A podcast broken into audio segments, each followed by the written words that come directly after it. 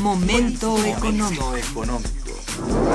Radio UNAM y el Instituto de Investigaciones Económicas presenta Momento económico. Un espacio para charlar sobre temas económicos que le interesan a usted. Acompáñenos.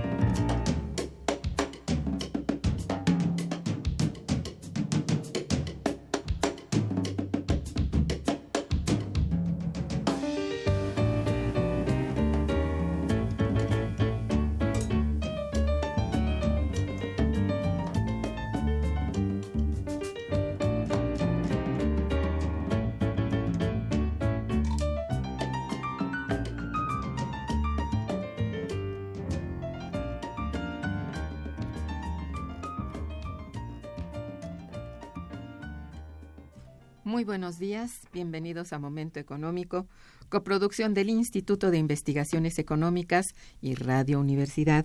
Les saluda Irma Manrique, investigadora del Instituto de Investigaciones Económicas, hoy jueves 4 de mayo de 2017. El tema que abordaremos el día de hoy es innovación, salarios y eficiencia productiva. Para ello contamos con la valiosa presencia de nuestros queridos compañeros, los doctores Delia Margarita Vergara Reyes y el doctor Gerardo González Chávez. Bienvenidos. Muy buenos días. buenos días. Nuestros teléfonos en el estudio son 55 36 89 con dos líneas. Asimismo, los invitamos a comunicarse desde el interior de la República al teléfono LADA sin costo 01800 505 2688. La dirección de correo electrónico para que nos envíen sus mensajes es una sola palabra momentoeconómico arroba unam.mx. También pueden escucharnos a través de la página de internet www.radiounam.unam.mx. De nuestros invitados. Delia Margarita Vergara Reyes es doctora en Economía por la Universidad Complutense de Madrid habiendo obtenido cum laude, y licenciada en Economía por la Universidad Nacional Autónoma de México. Actualmente es investigadora titulara en el Instituto de Investigaciones Económicas en la Unidad de Investigación en Economía del Trabajo y la Tecnología. Sus líneas de investigación son Economía de la Innovación, Política Científico-Tecnológica e Innovación, Evaluación de la Política del CTI, Innovación y Empleo, en 2012 publicó el libro Política Tecnológica en México, la industria de los plásticos, y en 2017 el libro colectivo Innovación, Salarios y Eficiencia Productiva en cuestión. Es, es responsable del proyecto Efectos de la Política Tecnológica en el Comportamiento Innovador de las Empresas y el Empleo en México, una aproximación econométrica también es profesora en la Facultad de Ciencias Políticas y Sociales de la UNAM. Gerardo González Chávez es doctor en Economía, maestro en Ciencia Política y licenciado en Economía, en Economía por la Universidad Nacional Autónoma de México. Fue Premio Universidad Nacional para Jóvenes Académicos. Es investigador titular C de tiempo completo y pertenece al Sistema Nacional de Investigadores. Las líneas de investigación eh, que actualmente trabaja son Estado, salarios, inflación, condiciones de vida, desarrollo industrial, empleo, desempleo y migración. En 2008 publicó el libro El Estado y la globalización en la industria siderúrgica mexicana. En 2015 se publicó el libro Políticas públicas para el desarrollo y la competitividad en la industria manufacturera.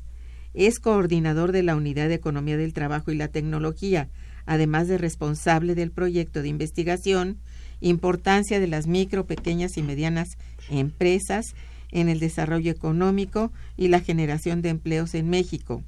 Imparte clases desde hace 35 años, actualmente en la Facultad de Ciencias Políticas y Sociales y en el posgrado de Economía de la Universidad Nacional Autónoma de México.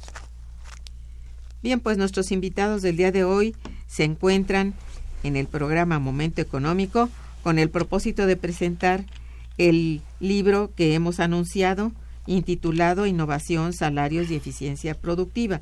Se trata de un material muy valioso e interesante, coordinado por la doctora Delia Margarita Vergara Reyes, a través del cual se hace un estudio profundo de un tema económico de gran interés para la sociedad mexicana, que como todos sabemos transita en un contexto económico difícil caracterizado por la crisis económica, falta de oportunidades en cuanto al empleo se refiere y un escenario laboral poco favorable.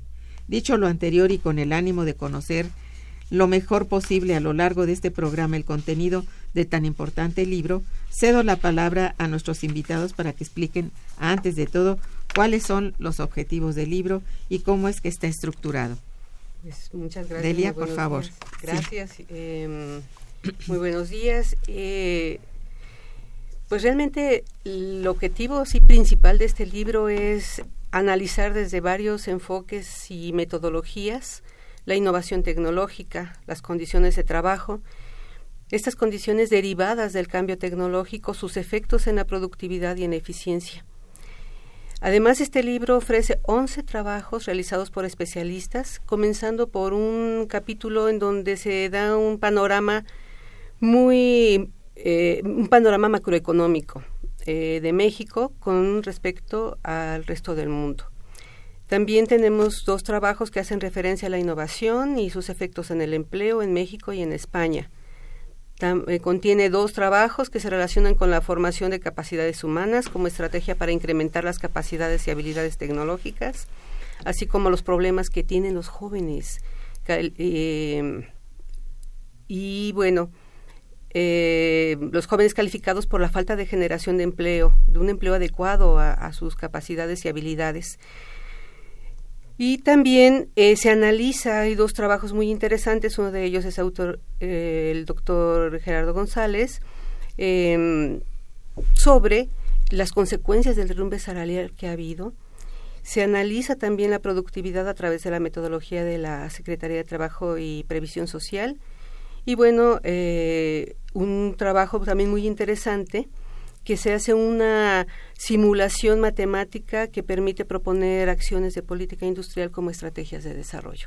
En general, esa es la estructura de nuestro del trabajo. Del trabajo. Bueno, ¿cómo definirían ustedes qué es la innovación tecnológica? Gerardo.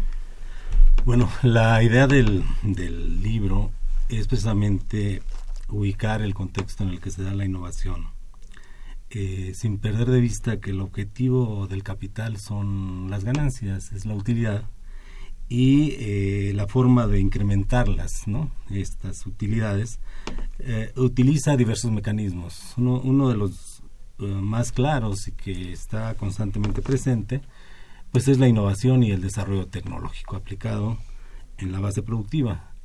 Sin embargo, hay muchas empresas que no pueden hacer esto y tienen que competir en un mercado cada vez más difícil. Y es ahí cuando los propios empresarios, si hablamos de las micro, pequeñas y medianas empresas, pues eh, tienen menos eh, posibilidades de competencia en innovación y desarrollo que la gran empresa. Sin embargo, muchas veces esta vinculación que se da de las MIPIMES con la gran empresa les permite subsistir en esas condiciones y entonces tienen que decidir en si utilizan eh, las nuevas tecnologías o bien hacen un, digamos, un uh, uso más intensivo de fuerza de trabajo. Y en particular en el caso de México, de una fuerza de trabajo ordenada, una fuerza de trabajo calificada y una fuerza de trabajo muy barata. Entonces ahí es uh, un poco la, esa contradicción, ¿no? Que en donde se podía dar la innovación, pues muchas veces no se da porque se prefiere utilizar fuerza de trabajo. Y nosotros, digamos, desde la perspectiva laboral, pues es mejor una empresa que contrata a muchos trabajadores a aquellas empresas que contratan menos trabajadores, pero con fuerza de trabajo muy calificada o de, una alta calificación. Entonces es un poco la contradicción, pero que creo que el mercado es quien, quien va solucionando estos problemas. ¿no? Es básicamente en este país es con el uso de mano de obra intensiva. Sí, porque la innovación tecnológica, pues eh, es hacer mejor y mejores cosas, hacer tener una mayor producción, pero atrás de este proceso está una acumulación de conocimiento, la utilización de conocimiento. Aquí la situación que se está señalando Gerardo es muy importante en el sentido de que en México sí se genera conocimiento, pero ese conocimiento no está aprovechado, no, no hay condiciones de que las empresas puedan hacer uso de esa, de esa capacidad para poder eh, em, utilizar la tecnología, porque la tecnología puede estar ahí, pero ¿cómo la vamos a, ocupar? ¿Cómo vamos a hacer que realmente cumpla con las expectativas tanto del empresario como de la necesidad del trabajador? Y la necesidad del trabajador es tener un ingreso pues tener un salario. Independientemente del, del, avance tecnológico. Así es. Claro, en, ese sentido, por ejemplo, la innovación tecnológica eh, tiene como un doble efecto, ¿no? Eh, por un lado se da un desplazamiento de trabajadores en, donde se utilizan las nuevas tecnologías, pero también las nuevas tecnologías o su encadenamiento productivo genera nuevas actividades y genera nuevas necesidades de fuerza de trabajo. El problema creo que se centra en el sentido de que no hay una compensación. O sea, no hay un, un, equilibrio entre el desplazamiento y la absorción. Entonces allí es donde uno entiende por qué a nivel mundial el desempleo ha tendido a, aumentar, a crecer, o bien el subempleo o bien el trabajo parcial. ¿Por qué? Porque no se necesitan tantos trabajadores en la medida en que se utilizan eh, las, las, nuevas tecnologías. Y el, este desplazamiento de, de, trabajadores lo que engrosa este, es el ejército de desempleados y esto, como lo dice el libro, tiene un efecto sobre los salarios. O sea, en la medida que es un ejército de desempleados más grande, los que tienen un empleo pues, se ven inhibidos a realizar cualquier actividad en el sentido de que podrían perder los empleos. Entonces hay una este, contención salarial, ¿no? Y si a eso le agregamos una política de aumentos salariales por debajo de la inflación, en términos reales lo que estamos viendo es una caída constante de los salarios, de los salarios, que ya lo podremos analizar un poquito más adelante. Es el salario nominal y real, los dos al mismo tiempo, ¿no? Con este tipo de, digamos, de desplazamiento, como hay menos gente eh, ocupada y aunque está en principio bien pagada, después esto va mm, demeritándose porque con el tiempo no hay los aumentos que se espera, ¿no? Aunque en términos absolutos este, hay un aumento constante del número de trabajadores. Pero como son salarios precarios, con el misma, digamos, con la misma riqueza salarial estás pagando a más trabajadores. Entonces es donde se habla de la precarización del trabajo y de la reducción de los salarios. Porque es cierto, hay un aumento constante del salario nominal, pero este no se corresponde con el aumento de los precios. Ahí es donde está la descompensación y el salario real tiende a bajar. Claro, muy bien. Pues estamos en momento económico conversando sobre innovación Innovación, Salarios y Eficiencia Productiva con Delia Margarita Vergara Reyes y Gerardo González Chávez. Vamos a hacer una breve pausa musical y regresaremos. Quédense con nosotros.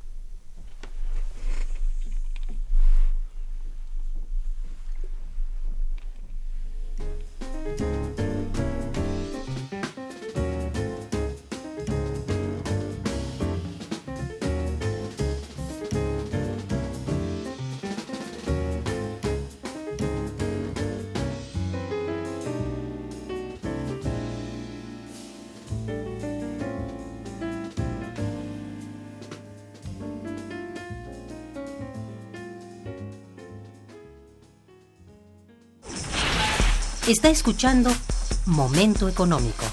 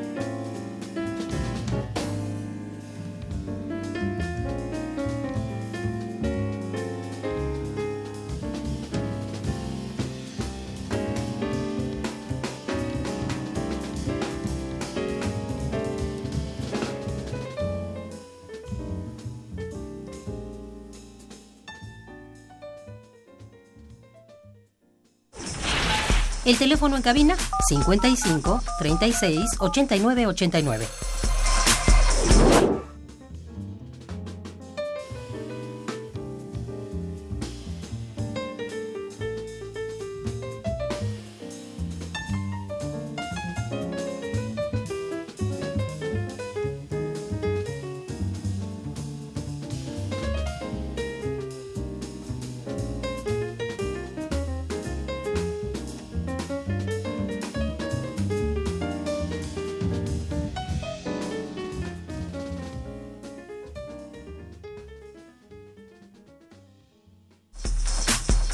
Continuamos en Momento Económico.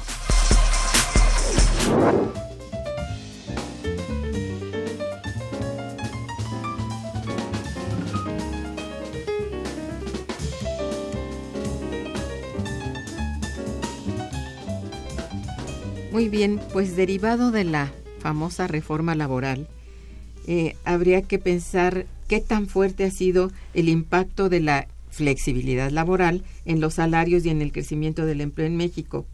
¿Qué pueden decirnos de esto? Gerardo. Eh, continuando un poco con la reflexión anterior, en el libro que hoy presentamos, en el capítulo 8, hacemos un análisis histórico de la evolución de los salarios y cómo se convirtieron en un factor clave de competitividad e incluso retrasando los cambios tecnológicos con los mecanismos llamados de flexibilidad laboral eh, en aspectos que tienen que ver con la multifuncionalidad. O sea, ahora un trabajador es, eh, realiza múltiples eh, funciones y la flexibilidad laboral que en los hechos se, se, empezó a aplicar desde hace muchos años, pero que finalmente quedó plasmada precisamente tanto la flexibilidad este, funcional como la laboral, como la salarial, en la reforma a la Ley Federal del Trabajo del 2012, que pues, está por cumplir eh, cuatro años. Eh, la flexibilidad salarial y el crecimiento del desempleo en México, todos esos elementos le han sido muy funcional a la idea del funcionamiento del mercado como la mejor forma de, desarrollar la economía o al, a lo que se le conoce como neoliberalismo. Entonces, en esta idea es que creo que el, el, análisis flexible del trabajo tiene que ubicar esas, esas, esos parámetros para entender los cambios que, han, eh, que se han plasmado ya legalmente en, la Ley Federal del Trabajo. Que es absolutamente consustancial, como dices tú, a este modelo neoliberal. Es, es, el que mejor le ha funcionado. En verdad que sí. Y bueno, como dices bien, ya hace pues por lo menos dos décadas que viene aplicándose así lentamente y como una cosa favorable para algún tipo de, de trabajadores que prefieren trabajar así este por tiempos eh, así, diferentes flexibles no no en un horario formal pero eso es para cierto tipo de especialidades, supongo, no para todo el conjunto del, de los trabajadores. Eh, bueno, la política esta, en realidad la política neoliberal, pues tiene más de 40 años. O sea, se habla ahí del cambio del patrón o el cambio del modelo de desarrollo y es precisamente esa apertura, es precisamente esa forma de organización del trabajo en donde pues pierden fuerza los sindicatos, pierden fuerza los contratos colectivos, se cancelan los derechos laborales, se, el Estado deja de participar en actividades fundamentales de lo que le llamamos el salario indirecto, como es la educación, la salud, etcétera, que cada vez se tienden más a privatizarse y por lógica eh, los niveles salariales pues, cada vez son más insuficientes para cubrir esas necesidades, ¿no? Pero esto ha propiciado pues una, un aumento, una constante eh, amortiguar las, la caída de los beneficios que se han dado a nivel mundial eh, por medio de estos mecanismos, aunque esto ha significado, como ya lo decíamos antes, una mayor precarización del mercado de trabajo. Muy bien. Delia, en el, en el capítulo de tu autoría denominado Innovación, competitividad y empleo, la situación de México, existe un apartado en donde reflexionas en torno a la importancia de la innovación tecnológica en el crecimiento del país. Considero oportuno nos hables al respecto debido a que hay puntos muy importantes que señalas con relación a sectores productivos y a la eficiencia productiva. Bueno, eh, como comentaba Gerardo, ha habido un eh, bajo crecimiento en los últimos años en prácticamente todo el mundo. Sí. Y eso tiene que ver, pues sí, con esa política neoliberal, con esa apertura que no solamente em, eh, son acuerdos comerciales, sino que la desregulación, por ejemplo, del capital financiero no ha permitido que el capital productivo aumente. Entonces, y eso es una situación eh, muy grave, en, prácticamente que nos está llevando a una etapa de, estancamiento. Y, bueno, eh, cuando, cuando hablo de, de la productividad, se supone que cuando se eleva la productividad de las empresas se mejora la eficiencia del proceso productivo, aumentando la producción con un número menor de trabajadores y hay un cierto desplazamiento. Pero también hay una creación de empleos, ya que eh, mm, surgen nuevos productos y esos productos necesitan, pensemos en la computadora, o sea, las PCs, necesitaban eh, pues un mouse, este, el teclado, cosas que las máquinas de escribir pues no, no tenían que fue la, la antecesora, por ejemplo. Y aquí em, vemos que hay un estudio muy importante de la, de la OCDE, de la Organización de Cooperación Económica para el Desarrollo en México del periodo 2008-2011, allí es el que analizo, en donde señala que se perdieron 960 mil empleos en México y se ganaron en ese periodo 636 mil que no compensaban la pérdida, la pérdida de 324 mil empleos. Los países que tuvieron una tasa positiva eh, fueron los países adelantados, Suiza, Alemania, Suecia. Y los sectores más, eh, más afectados fueron los de la construcción, los de la minería, manufactura y servicios públicos de fabricación, y tuvieron un, importante, bueno, un comportamiento positivo las actividades de administración pública, de educación, salud y otros servicios. Para el caso de México, las pérdidas de empleo se vieron compensadas en las actividades comerciales y de administración pública. Y ellos mantuvieron un comportamiento positivo en sus niveles de empleo. Pero en las actividades con un alto contenido tecnológico, como son los de la información y comunicación, tuvo una pérdida de, en el nivel de empleo del 83.9%. Muy grande. Muy grande, muy grande. O sea que estamos hablando de precisamente que tenemos un, eh, empleos en, en áreas que realmente no necesitan tanta capacitación y esto es muy grave porque de acuerdo a los adelantos tecnológicos, a los adelantos en la inteligencia artificial, eh, en la robotización, pues se supone, no sé, en, el corto, mediano plazo, se supone que en México, el, reporte McKinsey de este año dice que el 52% de, de trabajos pueden ser sustituidos por este, robots.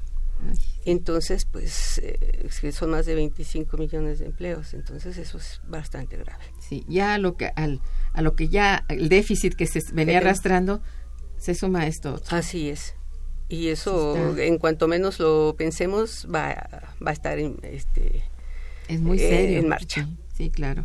En otro punto importante que veo en el capítulo es el análisis que se ofrece en torno a la competitividad primero acerca de cómo es considerado para efectos del libro el concepto de competitividad y luego cómo ha sido el comportamiento de este fenómeno en América Latina. Quieres hablar un poco de esto por favor que sí.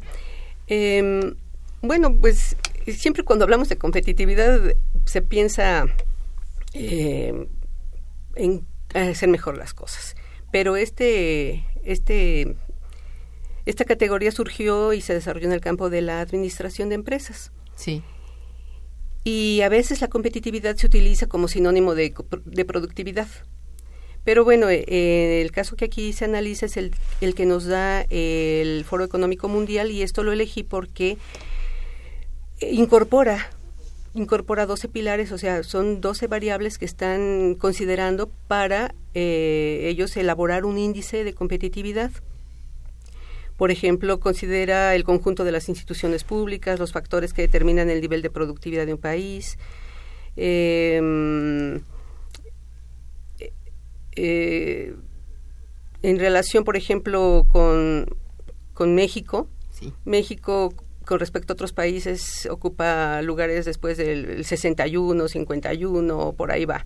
Y los, eh, los países más desarrollados, Suiza, Estados Unidos, Finlandia, han ocupado en los últimos, los últimos años perdón, los primeros lugares. Entonces, el término, el, el concepto de competitividad que, que, que se maneja es que una economía más competitiva es aquella que es probable que crezca más rápido en el tiempo y que su crecimiento se sostenga con una distribución equitativa del ingreso para garantizar el desarrollo y el bienestar de sus ciudadanos. Entonces podemos hablar de los de los países desarrollados que pues pueden lograr esto porque tienen una mayor capacidad tecnológica. Tradicionalmente han invertido grandes cantidades en I+D y en otras actividades de, de innovación y México no solamente está rezagado con respecto a los países desarrollados, sino también con algunos de la región latinoamericana. Por ejemplo, em, es, eh, su, nuestro crecimiento es menor al de Chile, al, de Costa Rica, y, el de Brasil. Y en este sentido, Chile es el país con un mejor nivel de competitividad debido a que tiene una estructura institucional robusta, un entorno macroeconómico estable eh, y en donde tiene México una mejor posición con Chile, según este índice, es en, que tiene un mercado muy grande. Chile tiene un mercado más pequeño, pero es más eficiente. Y un elemento también muy importante que, por ejemplo, también hablando de Chile, tiene una mejor posición en educación superior, en mercado de bienes y eficiencia laboral y, bueno, eh, estamos en desventaja realmente con, con nuestros países hermanos. ¿Muy por debajo? Pues sí, muy por debajo. Esa es la eh, cosa. Sí, este, creo que ya lo señalaba Itadelia claramente. Eh, si hablamos de productividad, realmente estamos hablando de innovación tecnológica, estamos hablando de organización del trabajo, Estamos hablando de la calificación laboral, o sea, obreros altamente calificados.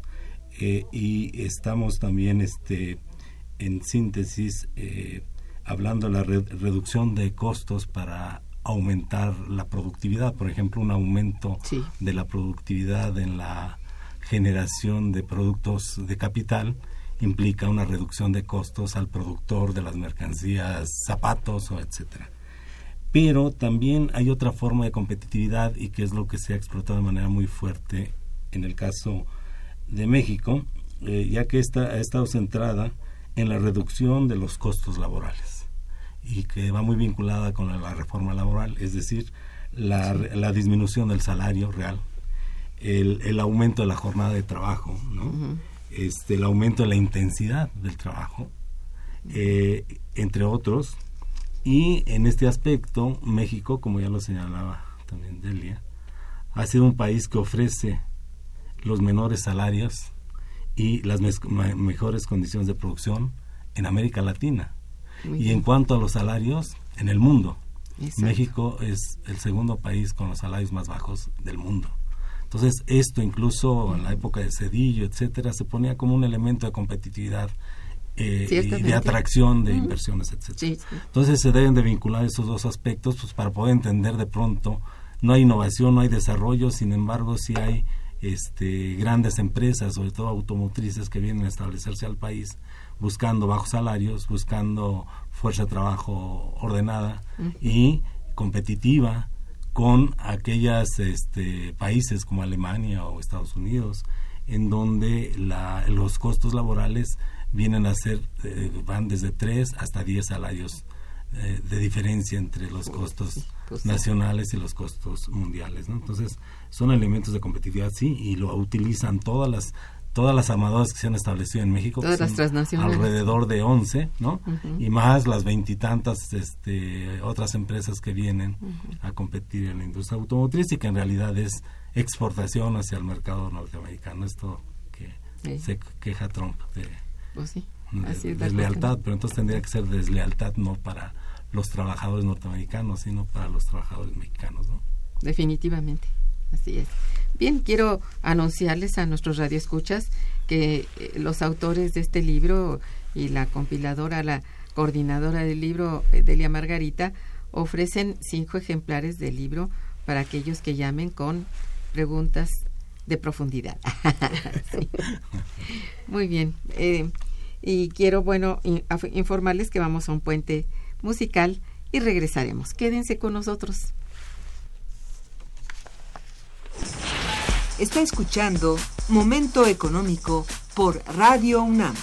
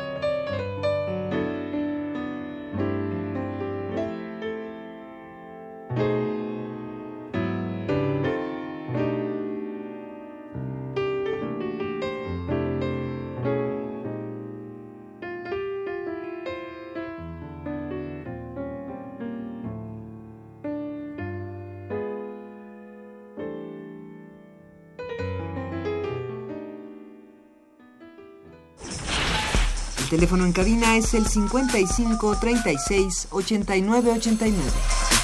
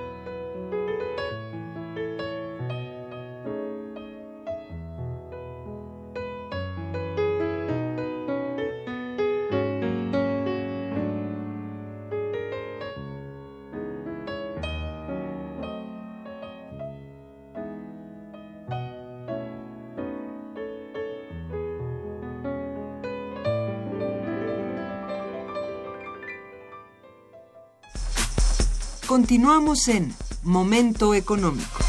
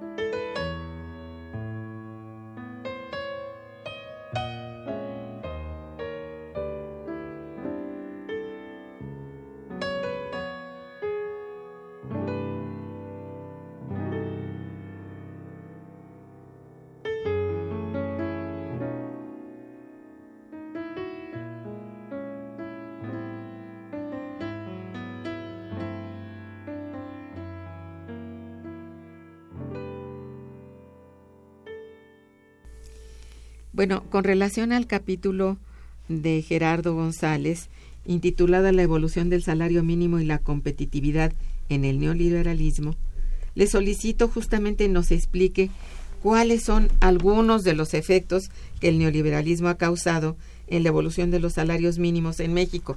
Ya un poco has deslizado la idea, pero quisiera que profundizaras un poco más en este. Sí, como ya, como ya lo habíamos comentado, este, la fuerza de trabajo mexicana es una de las más baratas de América Latina y el mundo. Sí. Esta situación repercute en los niveles de precariedad del mercado de trabajo, en el propio mercado y el incremento de la pobreza en nuestro país. Si vemos en precisamente ahí en el capítulo, eh, ahí está la evolución del salario real, ¿no? Sí. En términos de que a mediados de los 70 alcanzó su máximo nivel. De tal manera que midiendo la caída de 1976 a nuestros días, resulta que el poder adquisitivo de los salarios es del 25%. O sea, en relación a los salarios de 1976, si un empresario quisiera contratar un trabajo con ese nivel salarial, él le podría pagar este, los 80 pesos a cuatro trabajadores. A ese nivel ha llegado el, la, y no, bueno, caída, y tenemos como, tenemos como base el salario mínimo, pero uno lo debe de extender a todos los salarios, porque los salarios contractuales han seguido la misma digamos el mismo camino sin embargo en otras condiciones no no es lo mismo el salario mínimo que dos o tres salarios mínimos pero igual estos han perdido 75%. De tal manera que cuando hablamos de la pobreza y hablamos de la pobreza extrema, pues estamos eh, eh, pensando que trabajadores que ganan salario mínimo pues están en la pobreza. No no cubre las necesidades, eh, necesidades mínimas dicho por el propio Coneval, ni siquiera alimentarias. Entonces un salario mínimo te alcanzaría pues, para menos de, la, de, las, de los requerimientos de alimentación. Si quisieras extenderlo a las otras necesidades como vivienda, salud, recreación, etcétera, tendríamos que pensar, pues tal vez aumentar no en el, porcentaje que se da ahora tan raquítico, tendríamos que pensar en que tendrían que aumentarse cuando menos cuatro veces el salario mínimo. Así es. O sea, eh, un trabajador para cubrir esas necesidades mínimas con respecto a 1976, si no decimos que en 1976 se cubrían todas las necesidades básicas pero sí estamos diciendo que era tres veces más el salario que ahora percibe. Entonces, de tal manera que tendrían que ganarse diarios 320 pesos para cubrir mínimamente esas necesidades. La, la, realidad es que, que no, no hay ninguna intención ni ninguna posibilidades de lograr este, este ese nivel. Sí, Y entonces lo que sí, lo que nos muestra es eso, un mercado interno muy deprimido, en donde están excluidas alrededor de 50 millones o más de, personas. que están en pobreza y pobreza extrema, y aún los trabajadores que ganan salario mínimo o el promedio nacional, que son tres salarios mínimos, pues realmente les alcanza para cubrir eh, eh, una parte de las necesidades eh, que requiere una familia. De ahí la importancia de que, o lo que ahora se plantea, pues es que ya no se puede hablar de un salario mínimo de la familia, sino se tiene que hablar del salario mínimo familiar para poder cubrir las necesidades sociales. Pero en esas condiciones es que eh, el propio avance o el propio desarrollo de la economía pues nos muestran esos niveles de crecimiento que eh, en promedio de los últimos 40 años es por arribita del 2%.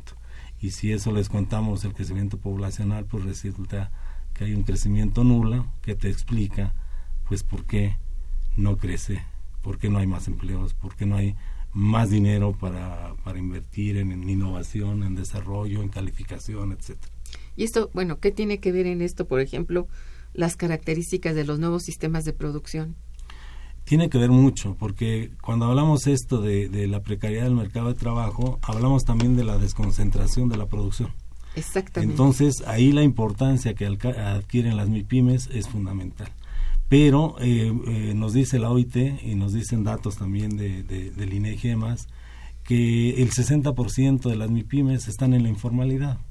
¿Y por qué están en la informalidad? Pues porque no pueden pagar impuestos, porque no pueden regularizarse, porque no pueden obtener créditos, porque si pagan estos, si pagan seguro social, pues desaparecen del, ámbito este competitivo y por lo tanto todos los esfuerzos que se hacen para mantenerse en el mercado pues son también para el encadenamiento productivo que es para la gran empresa para la cual trabajan entonces ahí hay una situación también un tanto complicada porque pues la gran empresa que es una empresa formal se alimenta de la informalidad y de los precios y de todos los elementos que les proporcionan o los subcontratistas o los proveedores de este proceso. Entonces, esa fragmentación productiva pues les ha permitido a las grandes empresas tener el control en la industria automotriz es con, la mayor claridad posible y eh, les da la, la, los elementos para poder competir en mercados tan complicados como Estados Unidos, que es hacia donde se dirige la mayor parte de la producción. Y en el caso nuestro, pues nos dejan salarios muy bajos, salarios precarios, ¿no? Aunque también dice uno que, que nos ponemos en contra de los 2.5 millones de trabajadores que se encuentran en, la, en, las, en las armadoras, pues tampoco puede ser. O nos oponemos a la innovación y al desarrollo tecnológico, pues tampoco. Entonces, el problema no está en, en, en, en, la innovación y el desarrollo, sino en el uso que se le da. El problema no está en el empleo que se, el que se están generando, sino en la calidad del empleo. ¿no? Y aquellos empleos que no se generan y que incrementan la base de trabajadores subocupados o desocupados. Y bueno, y en términos de, hay una fragmentación en, en, las cadenas productivas, obviamente, pero esto no favorece de ninguna manera a, la, a los que pertenecen a la cadena, me refiero a pequeñas y medianas empresas. Es más bien favorece a las grandes. Digamos que favorece, al producto final, favorece a, a, las pequeñas en el sentido que les dan empleo. Eh, empleo, les dan posibilidades de subsistencia, ¿no? Pero la, la, generación de valor, que se genera valor, se es trasladado a la gran empresa, que es con lo que va a competir en mejores condiciones. Decíamos, ellos utilizan la innovación y el desarrollo tecnológico. Se habla, por ejemplo, de grandes inversiones, y pero hablan de la generación de empleos directos de una mínima cantidad. Se, se invierten 4.200 millones de dólares ¿no? en, en, una armadora y se generan 320 empleos. ¿no? Entonces, pues eh, diría uno cuánto millones de dólares para generar un empleo. Sí. Sin embargo, en las pequeñas, con poco capital, generas muchos empleos, pero generas una productividad mucho menor, que tienes que compensarla, como decíamos, con mayores jornadas de trabajo, mayor intensidad, eh, con la cancelación de prestaciones sociales. O sea, poco, poco beneficio en realidad para el trabajador porque son salarios, eh, solo se quedan los salarios. Desde salarios hasta prestaciones y todo, ¿no? Y no se dan los encadenamientos productivos, porque la proveedora va, perdón, la gran empresa va a, subcontratar aquellos eh, partes del proceso que le convienen. no es toda la cadena homogénea. Y hubiera procesos, por ejemplo, la lámina que utilizan en la Volkswagen, pues hay a grandes empresas, está AMSA, está ILSA, está ¿no? nacionales, entre comillas, este que eh, pudieran hacer ese trabajo de alta calidad, etcétera. Sin embargo, se importan también esos elementos. Entonces, el encadenamiento productivo pues, se da en este caso en la matriz. ¿no? Y los más los salarios más altos se dan allá. Sí, pero con una alta productividad que se Son de todos modos sistemas productivos, aunque avanzados, tienen la parte, vamos, que va a golpear a los que menos a los que menos tienen en este sentido a las pequeñas y medianas empresas que siempre estarán supeditadas. Siempre difícilmente avanzarán en el sentido de mayor salario y mejores prestaciones. Es así sí sí sí la, la, la, gran empresa tiene esa posibilidad. Incluso tienen la posibilidad de diferir los pagos y a veces se quejan los, las pequeñas empresarios de que tardan hasta para, para, pagarles hasta tres meses. Entonces, se están oh. dando este crédito a la empresa, a la gran empresa por tres meses cuando ellos están sufriendo para pagar la nómina tienen que sacar créditos bancarios muy caros y entonces se da esa descompensación. Efectivamente. O dejan de pagarle también a los empleados en, en los días que se supondría que tendrían que hacerlo. Entonces es una financiación del trabajador, del empresario para la gran empresa. Efectivamente, es lo que decía yo. A final de cuentas, estas nuevas formas de, digamos, de sistemas de producción son altamente rentables, pero para el gran capital. capital. Efectivamente. Quien hace la coordinación del producto. Bueno, vamos a hacer otro pequeño corte musical y regresamos. Está escuchando Momento Económico.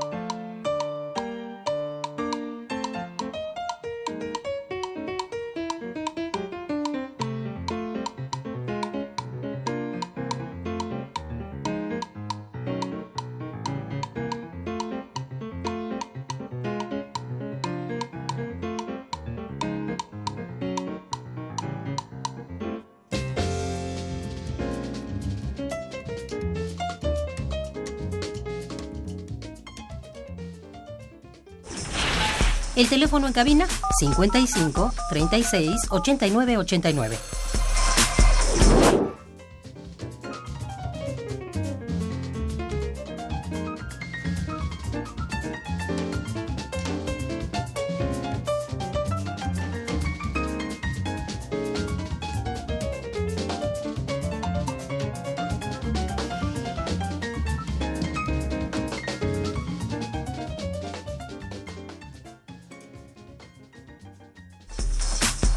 Continuamos en Momento Económico. Bien, tenemos muchas llamadas. A ver, espero que alcance el tiempo para todos.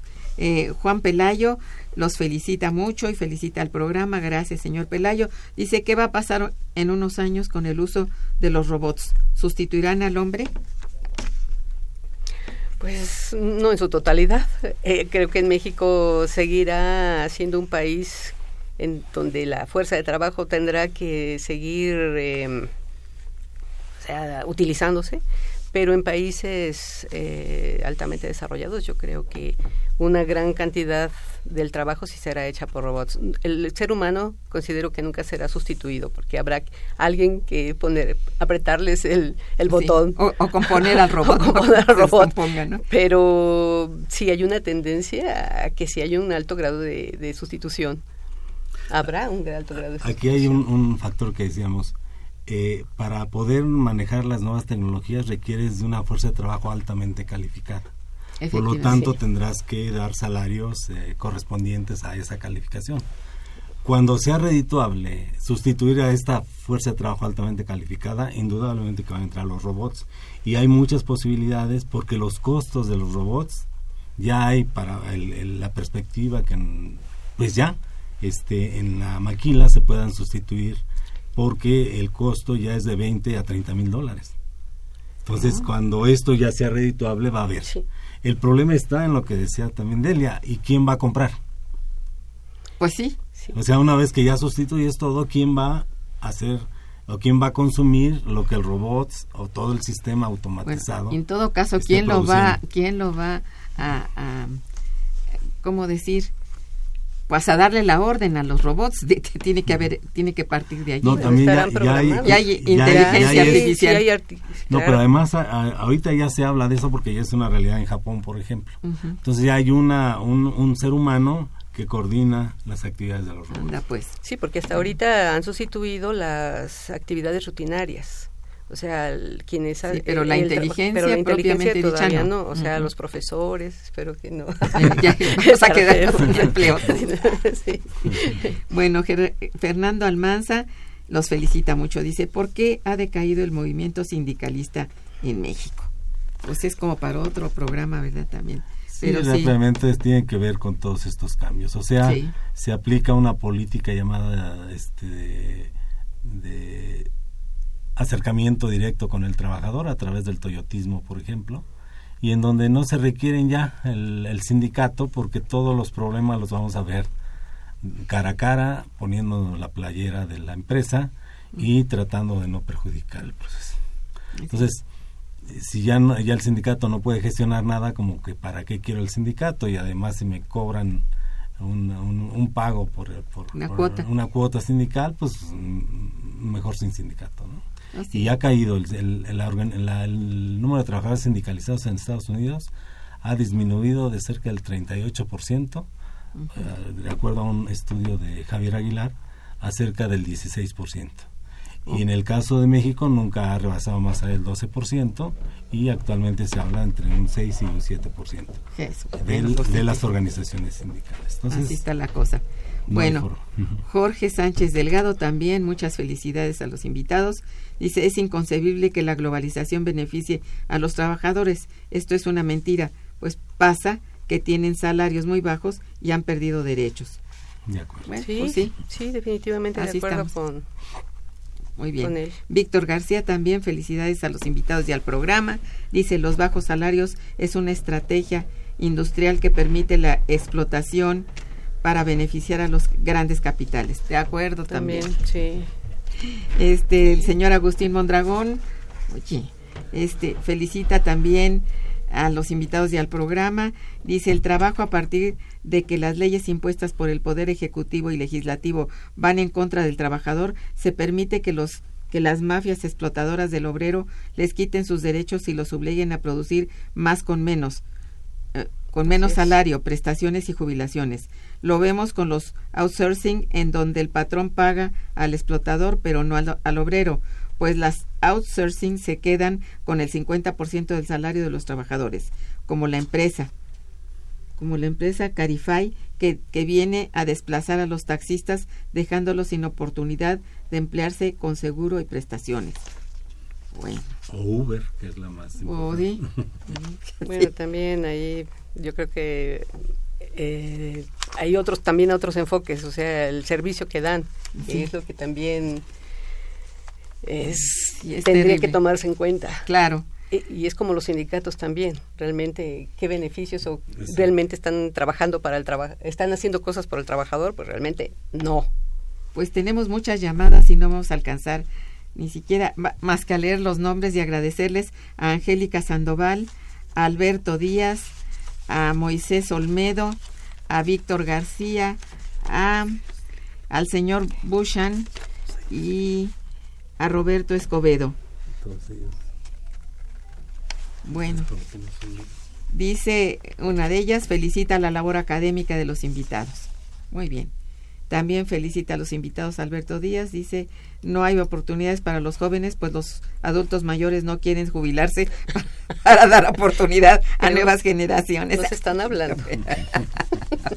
Ahí te hablan.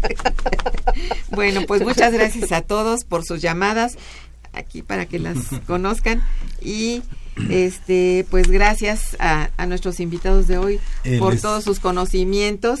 Este gracias a nuestros radioescuchas. Estuvo en los controles técnicos eh, Gerardo eh, Gerardo Zurrosa eh, en la producción Santiago Hernández y Araceli Martínez en la coordinación y conducción Irma Manrique quien les decía muy buen día y mejor fin de semana Momento económico. Radio UNAM y el Instituto de Investigaciones Económicas presentó Momento económico. Momento económico.